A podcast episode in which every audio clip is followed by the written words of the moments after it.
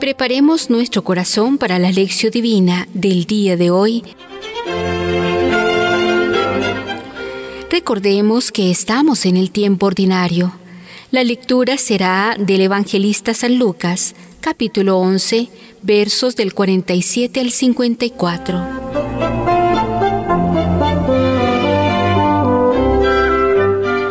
Iniciemos este momento de reflexión con la oración.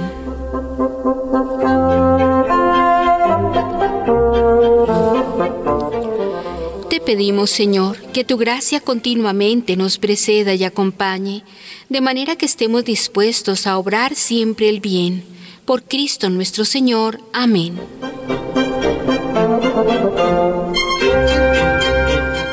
Lectura del Santo Evangelio.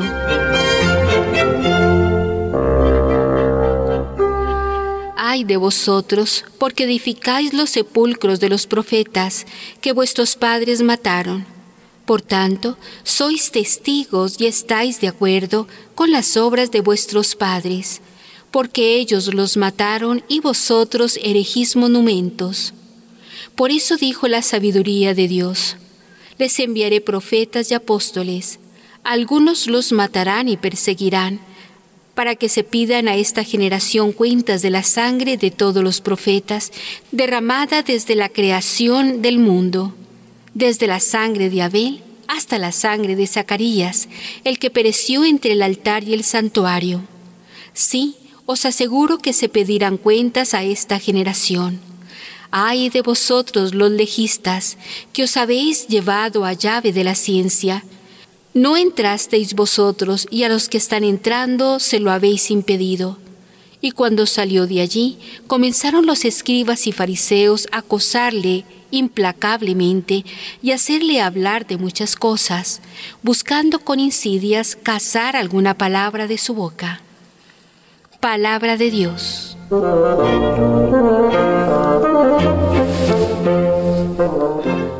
Reflexionemos.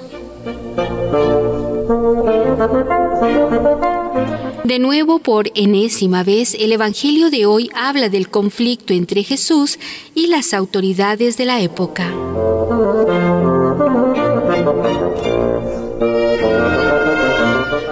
Lucas 11, 47, 48.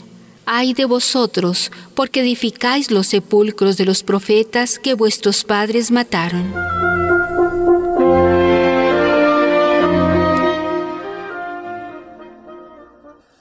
Por tanto, sois testigos y estáis de acuerdo con las obras de vuestros padres, porque ellos los mataron y vosotros erigís monumentos. Mateo dice que se trata de escribas y de fariseos. Mateo 23, 19. La lógica de Jesús es clara. Si los padres mataron a los profetas y los hijos construyen los túmulos, es porque los hijos aprueban los crímenes cometidos por los padres. Además de esto, todo el mundo sabe que el profeta muerto no incomoda. De este modo los hijos se vuelven testigos y cómplices del mismo crimen. Mateo 23, 29, 32.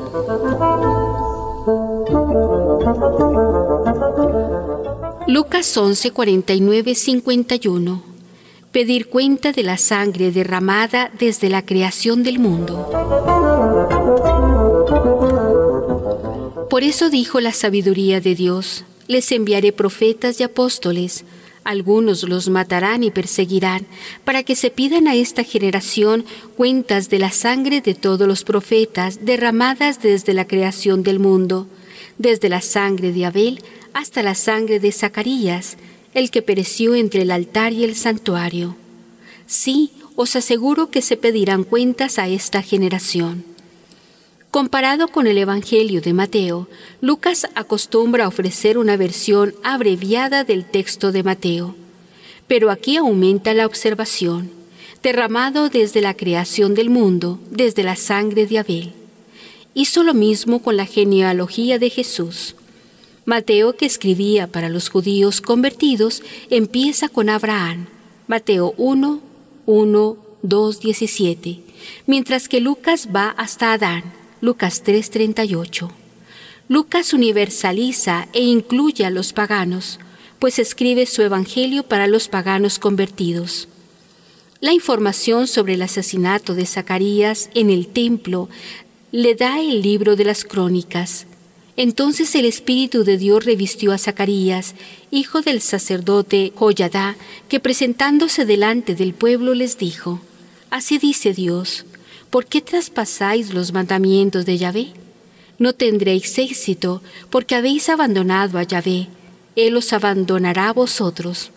Mas ellos conspiraron contra él y por mandato del rey lo apedrearon en el atrio de la casa de Yahvé. Segunda Crónicas 24, 20, 21. Jesús conocía la historia de su pueblo hasta en las minucias. Sabía que va a ser el siguiente en la lista de Abel hasta Zacarías. Hasta hoy la lista sigue abierta. Mucha gente ha muerto por causa de la justicia y de la verdad. Lucas 11:52 Ay de vosotros los legistas, que os habéis llevado la llave de la ciencia.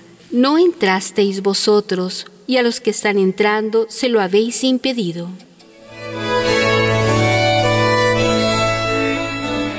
¿Cierran el reino? ¿Y cómo lo saben? Piensan tener el monopolio de la ciencia respecto de Dios y de la ley de Dios e imponer su manera de ver a los demás sin dejar margen a otra idea, a una idea diferente. Presentan a Dios como a un juez severo y en nombre de Dios imponen leyes y normas que no tienen nada que ver con los mandamientos de Dios. Falsifican la imagen del reino y matan en los demás el deseo de servir a Dios y al reino.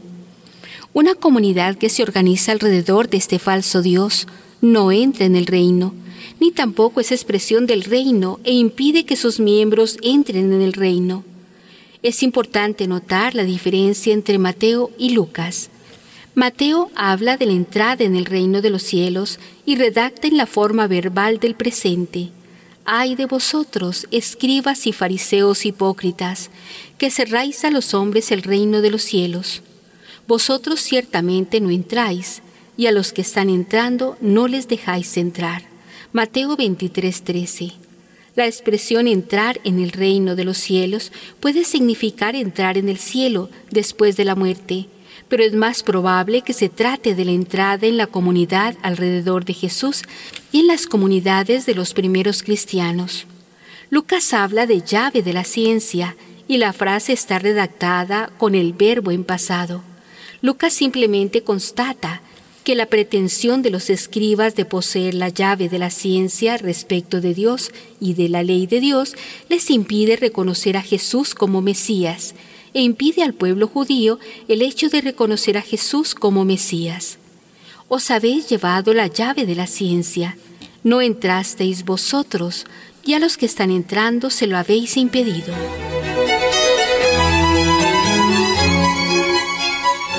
Lucas 11, 53, 54. Reacción en contra de Jesús. La reacción de las autoridades religiosas contra Jesús fue inmediata, y cuando salió de allí, comenzaron los escribas y fariseos a acosarle implacablemente y hacerle hablar de muchas cosas, buscando con insidias cazar alguna palabra de su boca. Al considerarse los únicos y verdaderos intérpretes de la ley de Dios, tratan de provocar a Jesús alrededor de la interpretación de la Biblia para poder cazar con insidias algunas palabras de su boca. Así continúa y crece la oposición contra Jesús y crece el deseo de eliminarlo. Lucas 6, 11, 11, 53, 54, 19, 48, 20, 19, 20, 22.2.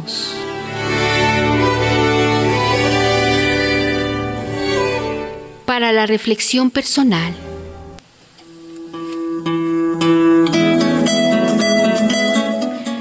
Muchas personas que querían entrar fueron impedidas y dejaron de creer por causa de las actitudes antievangélicas de sacerdotes. ¿Tienes experiencia de este tipo? los escribas comenzaron a criticar a Jesús, que pensaba y actuaba de forma distinta. No es difícil encontrar motivos para criticar a quien piensa de forma distinta a mí. ¿Tienes experiencias de este tipo de cosas?